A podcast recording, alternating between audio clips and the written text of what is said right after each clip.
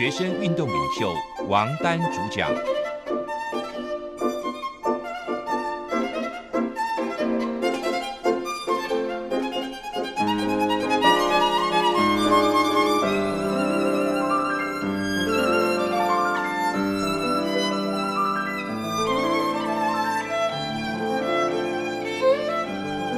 各位听众，你们好，这里是中央广播电台台湾之音，台湾会客室王丹时间，我是主持人王丹。首先呢，我们进行第一个单元大陆时事评论。在这个单元中啊，我们还是来继续讨论一下哈，现在正在香港发生的，已经持续了快一个月的这个大规模的社会抗争运动啊，那就是反修改逃犯条例的，我们叫做反送中恶法的社会运动。那么，香港这次反送中恶法的社会抗争啊，我觉得已经进入到了一个用过去哈对日作战时期的术语讲，进入到一个持久战的阶段了。持久战的特点就是说，几乎每个周末甚至以后周日都会有各种形式的规模不等的抗议活动。香港人民在捍卫自己的自由方面做出的这些勇敢而持续的努力，获得了全世界的敬佩。我订阅《纽约时报》，《纽约时报》已经连续半个月每天都用一定的版面来报道香港的事情，这是非常少见的哈。对《纽约时报》来说，关注全世界的问题，那么香港占了这么高的这个版面，可见全世界的关注度。那么与此同时呢，香港人本身在抗争的过程中啊，对于自己争取的目标，你会察觉到他也在逐渐的发生一些微妙的变化。其中尤为值得注意的就是上个周末，大概有二十三万香港示威者。走上街头，他们去哪儿了呢？去了陆客最多的地方——九龙半岛游行示威，而且用普通话、用国语去宣讲香港问题的真相，以及中国政治黑暗的这些种种的问题。那么，他们喊出了一个口号，说要向中国大陆输出革命。这是个非常有意思的事情。首先，我们说啊，香港要怎么才能够向中国输出革命？在技术上是不是真的能够做到？我觉得这个不是我们今天要去讨论重点，这个可以慢慢再想办法。其重点的是啊，就是值得观察的是啊，香港争取民主自由的人们对于中国问题的看法，看来发生了一些微妙的变化。这些变化也是我认为非常值得肯定的。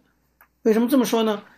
大家记得吗？在香港二零一四年占中运动的前后。啊，香港的年轻族群中出现了相当强烈的一股新的政治主张，就是香港独立、港独的主张。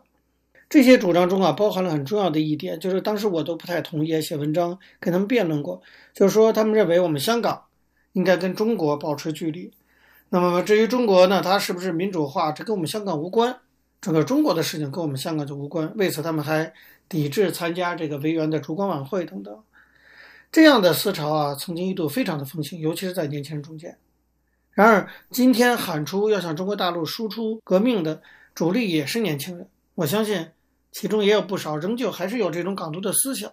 但是你可以看到，他们呢已经修正了自己的思路，他们已经认识到了，其实中国的变化对香港的影响还是息息相关的，你不可能完全割裂开。在我看来，这样的一个判断才是正确的判断。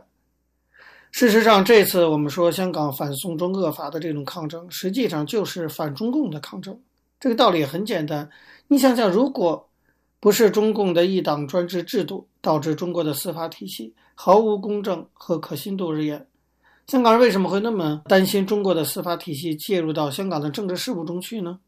所以说啊，其实我们常常讲一句话，叫中国的问题很多都跟中共有关。我们完全可以说。只有中共的问题解决了，那么中国的问题才可能有办法解决。但是同理类推，也可以说，今天全世界，尤其是中国周边国家和地区遇到的很多问题，也跟中国有关，就是中国因素嘛。那么中国的问题解决了，跟中国有关的问题也才可能解决。大家可以想想看，你不去解决一个核心和关键的问题，那么其他的。生发出来的枝节性的连接性的问题，其实都不可能解决。这个道理，我想并不是那么难去理解的。可是长期以来啊，包括美国啊等等欧盟啊西方国家在内，很多人对此我觉得认识是不清楚的。或许你也可以说他也许认识清楚，但是他不愿意去面对。你比如说，西方国家他们在西藏、新疆，包括宗教自由等等这些中国的人权问题上给予了非常非常大的关注。当然，我不是说不应该关注，这必须得去关注，而且是完全必要的。因为在新疆、西藏和宗教等等这些领域，中国人权状况的情势已经恶化到啊，全世界都无法去忽视，也不应该去忽视的地步。但如果你说要你要提到说结束中共一党专制，实现中国的政权转移，直接挑战中共或者冲击中共在中国的领导地位，你要提出这样的政治话题，很多人就不愿意继续讨论下去了。我说的是美国，那么这里当然有战略政策制定上的误区。那就是，比如说，很多人认为中共统治根本就无法撼动，那么与其挑战一个根本你撼动不了的强大的政权，还不如通过啊接触政策促进它的变化。那么最近呢，在《华盛顿邮报》上有一百位号称是美国的中国通啊，联署了一封公开信，题目就是说中国不是敌人。那你可以看他们的那个基本的思路啊，就是这样。不过他们在这里说的说中国不是敌人的，其实他们讲的当然是中共。哎，不，中国是个什么概念，对不对？那么这封公开信典型的就是主张接触为主，那么他们当然就不愿意去讨论，比如说冲击中共政权的问题。还有一部分人，这部分人我觉得主要是就是过去的香港民众以及现在的很多的台湾民众，就他们对中国的了解也不清楚，就他们认为说根本找不到办法去解决中共这个核心的问题。那么他们有一种强烈的无力感和无奈感，既然这么无力和无奈，甚至是绝望，所以干脆就采取鸵鸟政策，把头埋在沙子里，采取回避的态度。一方面，西方主张通过接触啊，不要直接挑衅；另一方面呢，是周边地区觉得我们反正拿中共也没有办法。以上这两种态度，我觉得都是一种误区，它都导致了中国所有的问题都没办法有效解决。原因也很清楚，那就是大家都不愿意向推动中国的民主革命的方向去思考。那么这一次，香港的十位民众喊出了“输出革命”这个主张。当然，“革命”这个词也许有很多的争议啊，但我想他们也不是真的要输出什么那种暴力的革命，就说一些带有革命性的一些思考和想法，说明香港民众终于认识到啊，中共的这个一党专政的制度不从根本上去解决，香港永无宁日。你就是林郑月娥下台，你再换一个人，背后还是北京啊，还是这个一党专政的制度啊。所以香港问题的背后，其实当然就是中国的问题，就是中共的问题。那么港人呢，从这种尤其年轻年轻人啊，从这种认为中国问题与我无关啊，那个那是他们的事情，我们没有办法去处理，所以我们不要讨论，我们只要关心我们自己就好了。到现在。要去对来香港游玩的陆客进行这种宣讲活动啊，进行这种输出革命的主张，这种港人的在经过这种抗争，尤其这次反送中恶法的这个一个月的抗争中，他们的这种心路历程的转变，我觉得非常有趣。其实可以带给其他地区的人，包括台湾、包括西方国家等等一些反思和思考。如果真的能带来这些反思和思考的话，我觉得是香港这次大规模抗争带出来的一个附带的效应。好，各位听众，由于时间关系呢，讲到这里，我们休息一下，马上回来进行下一个单元。我曾经问个不休，你何时跟我走？可你却总是笑我一无所有。我要给你我的追求，还有。你总是笑我一无所有。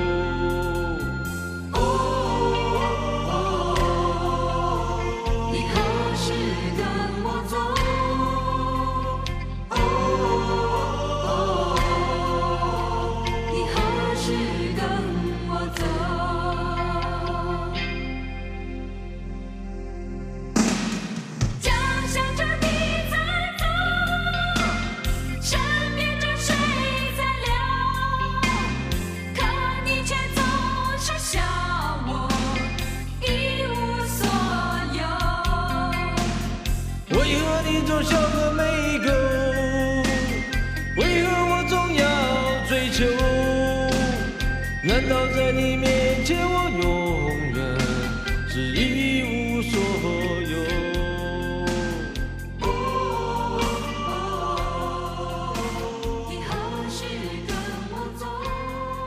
各位听众，你们好，这里是中央广播电台台湾之音，台湾会客室王丹时间，我是主持人王丹。我们接下来进行的是历史回顾专栏，在这个专栏中呢。我们要根据一些当事人的口述历史，回顾一下中国改革开放几十年来走过的历程。我们根据的是欧阳松等主编的《改革开放口述史》一书。延续上周内容啊，我们继续介绍原中国的国家纪委主任陈建华。对于中国九十年代前半期所谓的宏观经济调控、所谓经济软着陆那一段经济发展历史的回顾，陈建华在他的文章中提到，在国务院会议以后，他主持召开了国家纪委主任办公会，进行认真讨论，讨论当时的经济形势，大家都同意上一周讲过的朱镕基的那十三条措施，并且呢补充了一些具体的内容，像陈锦华自己就建议补充三条，包括。控制固定资产投资规模，控制通货膨胀，控制集团购买力。当时国家纪委办公会同意了陈锦华的三条建议。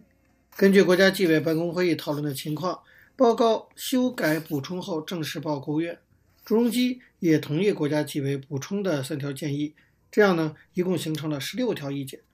这就是后来一九九三年中共中央六号文件的十六条政策措施的来由。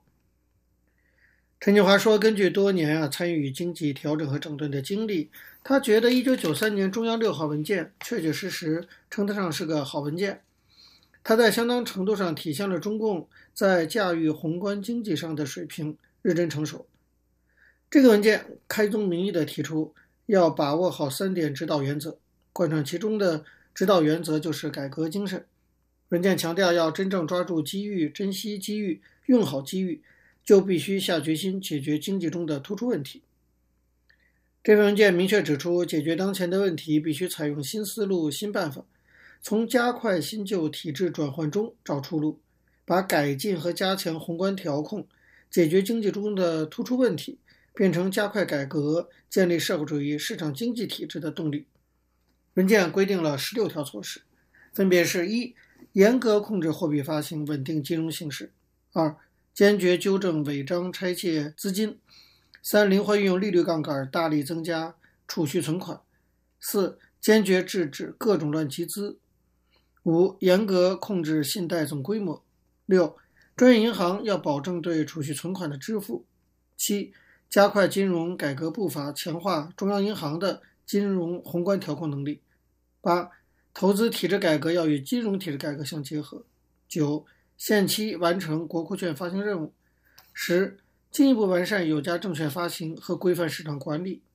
十一、改进外汇管理办法，稳定外汇市场价格。十二、加强房地产市场的宏观管理，促进房地产业的健康发展。十三、强化税收征管，堵住减免税漏洞。十四、对在建项目进行审核排队，严格控制新开工项目。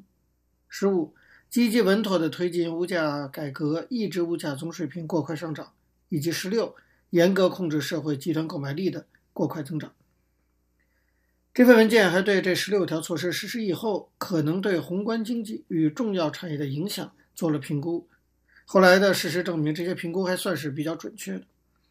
那么，为了确保这个中共中央六号文件规定的各项措施能够全面有效地落实。陈锦华向中央政治局常委做汇报的时候，建议说召开一次中央经济工作会议，专门讨论贯彻这个六号文件。总书记江泽民经过反复考虑，决定不召开中央工作会议，而是分片召开。所以文件下达以后，江泽民主持，先后在大连和广州召开了东北和华北、中南和华南的会议。陈建华参加了这两个会议。会上，各省、自治区、直辖市的主要的负责人都表了态，都说拥护中央六号文件，还提出了具体的落实措施。陈建华觉得这样的会议的效果还算不错。那么，对于这个中央六号文件的标题啊，有过不同的考虑。开始的时候，国家纪委的建议是用中共中央国务院关于当前经济情况和加强宏观调控的决定，但是李鹏、朱镕基。同江泽民研究认为用决定的名义重了点，让他们再讨论。这个时候呢，就有人提出了通知的形式，又感到通知形式似乎轻了一些，所以最后决定采用意见的名义来下达。那么，这个中央六号文件下达以后，国务院决定再次组织七个工作组下去，由正部长带队，每组到两个省、自治区、直辖市，督促各地认真落实六号文件的各项措施。这十四个省、自治区、直辖市都是在全国占有重要地位的大省区市，这些地方落实措施到位的好，不仅对当地至关重要，而且对周边地区以至全国都会产生重大的影响。那么工作组下去以后，各省都很欢迎，积极配合工作组督促落实措施。工作组除了到工厂、工地、开发区、商场等地方实地查看和听取地方政府的一般情况介绍以外，重点呢就是检查纪委、银行和财政部门的工作，详细了解十六条措施的落实情况。在当时，全国只有四川省思想不完全通，当时的省长叫肖央，那么对十六条措施有抵触情绪，所以工作组到达以后约他面谈和商量配合工作的时候，他都借口另有活动，居然避不见面。那么，一九九三年七月上旬和下旬，为了加强中央六号文件的落实力度，确保这十六条措施切实落实到位，国务院还相继召开了全国金融工作会议。和全国财政税务工作会议分别制定和下达了贯彻中央六号文件的两个约法三章。那么，在金融系统的约法三章是立即停止和认真清理一切违章拆借，已经违章拆借出的资金要限期收回。任何金融机构不得变相提高存款利率，不准用提高存款利率的办法搞储蓄大战，不得向贷款对象收取回购。立即停止银行向自己兴办的各种经济实体注入信贷资金，银行要与自己兴办的各种经济实体彻底脱钩。财税部门的约法三章是严格控制税收减免，严格控制财政赤字，停止银行挂账。财政部门及所属机构未经人民银行批准，一律不准涉足商业性金融业务。所办公司要限期与财政部门脱钩。我们知道。在所谓的计划经济体制下，财政跟金融这两者的关系一直没有理得很顺。那么财政有困难呢，就向银行透支；银行支付能力不足，就增发货币。那结果当然就是通货膨胀。改革开放以后，主张改革的人士不断地建议中央银行要树立自己的独立性。国家体改委也是这个主张，并且设计和积极推动中国金融和财政体制改革。一九九一年，国家体改委提出的《一九九二年经济体制改革要点》中。就有一条要求中央银行保持独立性，财政有困难不能向银行透支，要银行用增发货币来弥补财政赤字。国务院在讨论这个文件的时候啊，财政部中国人民银行的负责人不同意这条。当时陈锦华和国家体改委在会上受到了批评。尽管这样，国家体改委并没有放弃这个建议，坚持强调中央银行要保持独立性，认为呢这一点对宏观经济。对金融和财政的稳定都非常的重要。后来的实践也证明了国家体改委的这个建议是正确的。各位听众，因为时间关系讲到这里，我们休息一下，马上回来进行下一个单元。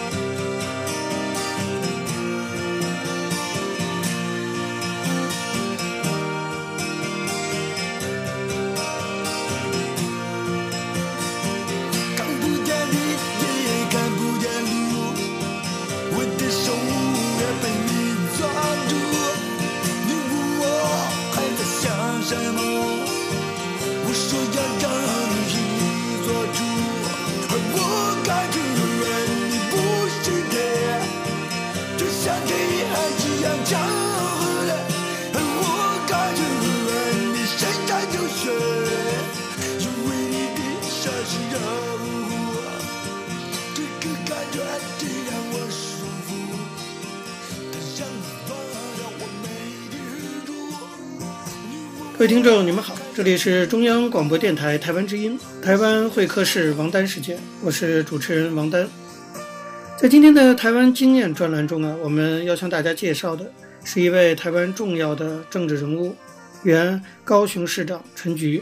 我们希望呢，从他的人生经历中啊，可以让大家看到台湾曾经走过的一段历史。我们依据的是张丽佳的《台湾局艺术》。上次说到陈菊因为美丽岛事件而被捕。那天呢，陈菊拿着艾琳达给他送的换洗衣物，第二天早上啊，他就被送到了当时叫做安坑调查处的审讯的地方。他说，移送的过程，我的眼睛被罩起来，不知道自己会到哪里。到了安坑，我就想起之前看过陈映真的文章，写的被捕送到安坑调查处的经历，他那时候所写的沙发一套血迹斑斑的景象。陈菊回忆说。我一进去，侦讯用的强烈灯光直接照着你，三天不让你睡觉，上厕所也要他们同意。调查人员分成两组，一组扮黑脸，一组扮白脸，因为他们的经验认为，每个人都有一定的忍受程度，过了某个阶段再逼下去可能会疯掉。这时就有人出来扮演另一种角色，说他们也要民主等等，让你轮流面对两种情境，内心不断冲突。囚犯呢，住处在地下室，每个人一间。每间都有透视的镜子，他们从外面就可以窥看到我们在里面做什么。我们被带进带出的时候都可以错开，不会让你遇到同伴。例如苏庆黎在我隔壁，可是当时我永远都遇不到他。房间里除了厕所，只有一本圣经，然后就是刺眼的探照灯不断照着你。在那个过程，我听到两个声音。有一天听到姚嘉文说肚子疼，知道他跟我在同一个地方。后来。又听到原本就有气喘素疾的苏庆黎讲得很大声，说要找气喘药，发现他原来就住在隔壁。还有一次遇到陈忠信，大概是要从一个房间带到另一个房间，居然让我遇到了。我看到他整个人都变得不一样了。在调查处，我只知道有这三个人，其他人没有遇到，也没有声音，只听到巡逻人员抠抠抠的脚步声。三天以后才有机会睡觉。可是每天早上听到他们要来带你的脚步声，就会开始觉得恐怖，因为又要去面对那种不知道今天又有什么磨难的状况了。之前听说他们有种酷刑，是将针插进指甲里。我试着用指甲插进肉里面，看看什么感觉，测试自己的忍耐度如何。男受刑人后来传出种种刑求的事情，女性还好。我最严重的就是被打耳光，但是那种心理疲劳战术却让人几乎快要崩溃了。我只是被打了耳光，当时审讯的人骂我像挤牙膏，挤一下讲一点，接着就动手打我。那个脸孔我现在还记得。老实说，我并没有什么恨意，只是忘不了那个嘴脸。直到现在，对我而言，任何国家如果需要仰仗情治单位，都是对人性的莫大扭曲，绝对的扭曲。陈菊讲的台湾这段历史，其实听众朋友可以想象，跟中国是多么的相像啊！那么在今天中国，就是陈菊所说的，还是有这样的情治单位，还是有这样的对人性的扭曲。就这样呢，陈菊在安坑调查处整整审讯了两个月，后来把他送回到景美看守所。送到景美看守所后，他发现牢房变得很舒适了，那整个房子他说都不同了，全部设施换新，墙壁是软的，里头装的是泡棉。绝无可能让你撞头自杀，所有你想得到的，他们全都做了防范。从那时候开始啊，陈军后来每天可以分配到数量很有限的一些水，他说差不多就是五公升左右的塑胶桶，不论你要洗脸、洗头、擦身体，都是用这桶水，全部的水就那么多而已。洗了头就不可能擦身，擦身就不可能洗头，我只好轮流一天洗头，一天擦身体。陈菊关在这里，后来慢慢发现啊。住在他隔壁的就是吕秀莲。有一天呢，他又发现住在对面的原来住的是施瑞云、林文珍等等，这些人都被抓进来了。于是，喜欢唱歌的陈菊开始利用歌声向伙伴传递自己存在的讯息。从小到大，感觉孤单的时候，陈菊就爱唱歌；越孤单的时候，他越爱唱歌。这时候，他的歌唱就有了另一层的深意。想到这一段，陈菊回忆说：“唱歌是我的自由，在有限的囚房里，他们不可能禁止我唱歌。”我在房间里走来走去，有时驻足唱下歌，他们则是由监视器监视着我。每次唱歌，隔壁就有人扣枪回应，他敲两下，我回三下，透过这种方式确认是自己的通知。有一次，隔壁的人要被带出去，我从小小的孔洞看出去，发现原来是范勋律。我想，怎么连他都被抓了？整个党外差不多都给弄进来了。范勋律后来在陈局当高雄市长的时候，是陈局手下做高雄市的教育局长。他们的情谊，你看延续了几十年。那么现在这么多年了，后来范勋律都还记得说当年陈菊在黑牢里的歌声。他事后说回忆，我们被单独监禁，根本不知道哪些人也被关进来了，只有陈菊会大声唱歌。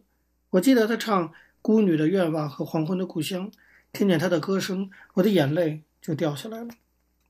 其实陈菊呢说他自己唱着唱着也流了眼泪。他说等待审判的时候啊，他那时候心如死水。陈菊回忆说：“我认为这不是法律问题，因为当时法律根本是为政治服务的。”陈菊说的没有错。一九八零年三月十八日，展开为期九天的美丽岛军法大审。他在法庭看到林义雄穿着黑衣，姚嘉文告诉他，二月二十八号竟然发生林家灭门血案，林义雄的母亲和双胞胎爱女惨遭杀害。这就是著名的，就是林义雄灭门事件，在台湾的历史上也是非常有名，所以是林义雄广泛的受到大家的尊重。那么陈菊当时听了消息，感到非常的心痛。他不知道自己还能不能活着走出这个黑牢。那样的时刻，他提笔写下了一份遗书。他说，在调查局，他们曾经逼我写遗书交代后事，但这份文件被没收了。回到军法处看守所，在林宅血案之后，就记忆所及，我重写了一份。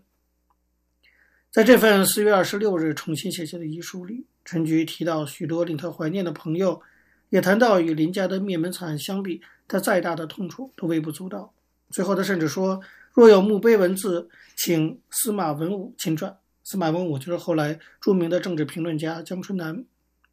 陈菊后来回忆说：“当年被逼着写遗书，让我对未来感到绝望。我忽然不知道该写给谁，想说的是什么。在人生的终点前，我发现自己是一个人，那种感觉可以说是千古的凄凉。”陈菊的这份遗书啊，我觉得在台湾的民主运动发展史上可以说是一篇经典性的文献。从这个遗书中，我们不仅看到陈菊的内心，也看到陈菊所处的那个时代折射在一个人中间心中的那种折影。这份遗书值得每一个字的念给大家听。我们下周同样的时间再给大家介绍陈菊的这份遗书。好，各位听众，由于节目时间的关系，今天的台湾会客室王丹时间到这边结束了。非常感谢您的收听。如果各位听众对我们的节目有任何的指教，可以写信到台湾台北市北安路五十五号王丹收，或者发电子邮件信箱到八九六四 @rti dot org dot tw 给我。我是王丹，下次同一时间再见。没有烟抽的日子，没有烟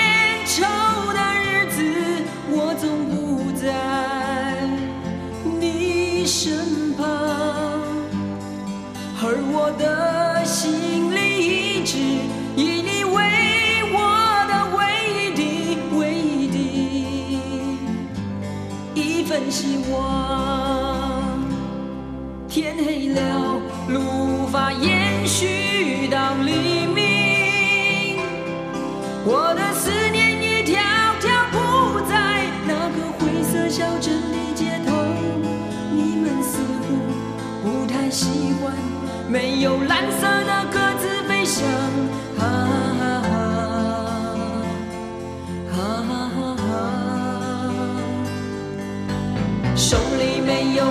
有烟，